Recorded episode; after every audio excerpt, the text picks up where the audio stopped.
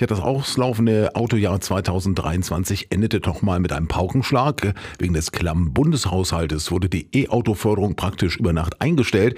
Sie wäre in diesem Jahr ohnehin ausgelaufen, aber mit dieser Entscheidung hatten viele E-Auto-Käufer nicht gerechnet und so blieben einige, die sich jetzt ein E-Auto anschaffen, nun auf Kosten von bis zu 4.500 Euro sitzen.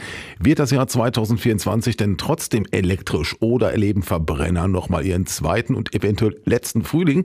Über das, was in den kommenden zwölf Monaten an Neuheiten und auch gerade in bezahlbarem Bereich kommen wird, spreche ich mit Stefan Tscherke, der Chefredakteur von der Zeitschrift Auto Straßenverkehr. Reine Verbrennermodelle sind zumindest fast ausgestorben. Also ich kann Ihnen das jetzt nicht direkt quantifizieren, aber es ist ganz klar, es gibt fast keine Marke und fast keine Baureihe mehr, wo es nicht zumindest einen elektrisch angetriebenen Ableger gibt oder ein Hybridmodell.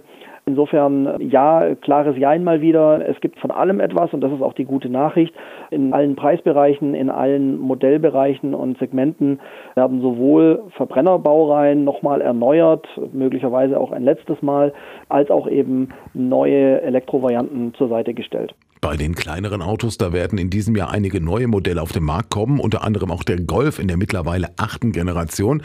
Und auch bei den größeren Wagen stehen Neuerungen an. Einerseits, weil rein preislich viele Kompakte, die jetzt mit Elektroantrieb kommen, deswegen teurer werden, da preislich mit reinrutschen. Äh, andererseits, weil auch hier einige wichtige Volumenmodelle erneuert werden. Von Skoda zum Beispiel der Superb oder der Kodiak. Aus Frankreich kommen Neuheiten, rein elektrisch.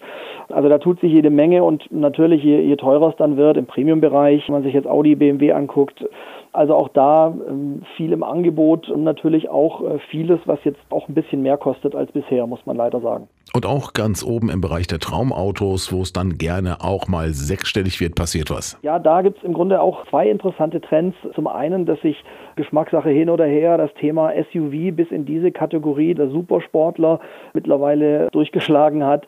Also ein Lamborghini, ein Ferrari, all diese Marken haben jetzt ein eigenes SUV-Modell.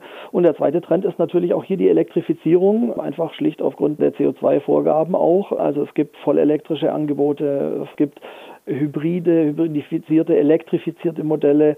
Also im nächsten Jahr wird sich da auch da viel tun, was dann zumindest mal für große Augen und gute Klickzahlen und Verkäufe auch im Internet äh, sorgen wird.